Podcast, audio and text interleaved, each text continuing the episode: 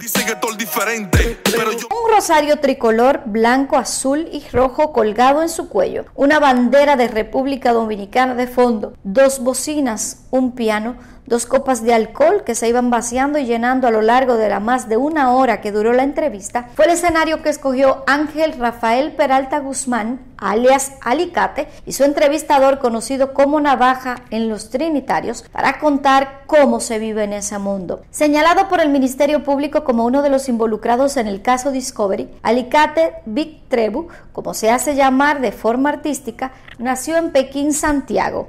El Trebu es tribu por los trinitarios. Con casi 13 años, en 1999, se fue a vivir a Estados Unidos, luego de que su madre se casara con una persona nacida en Puerto Rico. Sus deseos eran estudiar para lograr ser piloto. Viviendo en Norteamérica y siendo un adolescente de más de 6 pies, a pesar de su corta edad, le propinó varias puñaladas a otro, según narró, por la impotencia de ser rechazado por los otros niños. Una persona conocida como Doggy lo introduce en el mundo de los trinitarios luego de ver la valentía en la que se desenvolvía. Este grupo buscaba defender el legado de Duarte Sánchez y Mella y así proteger a otros dominicanos abusados por boricuas y estadounidenses. Según narró, la ideología de los trinitarios es luchar contra el abuso y defender al país, aunque otros se hayan desviado. Perdóname, Dios mío, perdóname, Dios mío.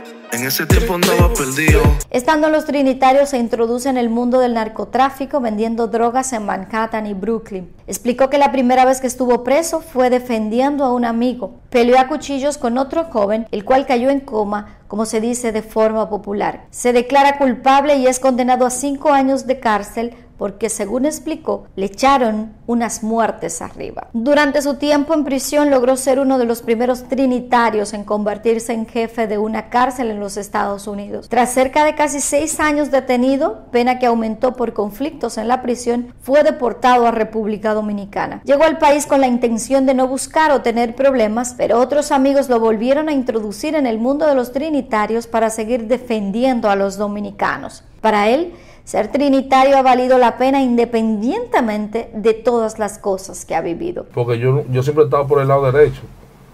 Yo nunca he estado por el lado izquierdo. Yo nunca he apoyado el atraco.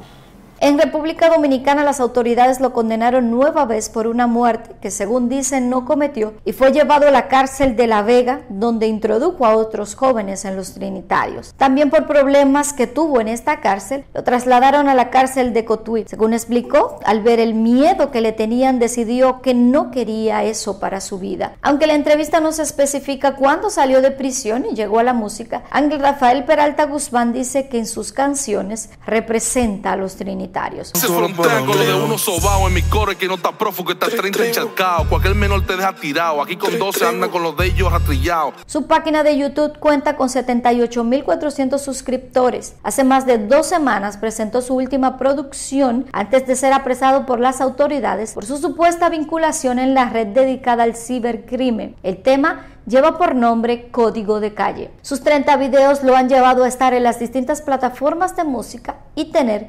103 mil seguidores en Instagram. Que tú metes o te metes la presión. Aquí se brega con la tola, chaleco y corazón.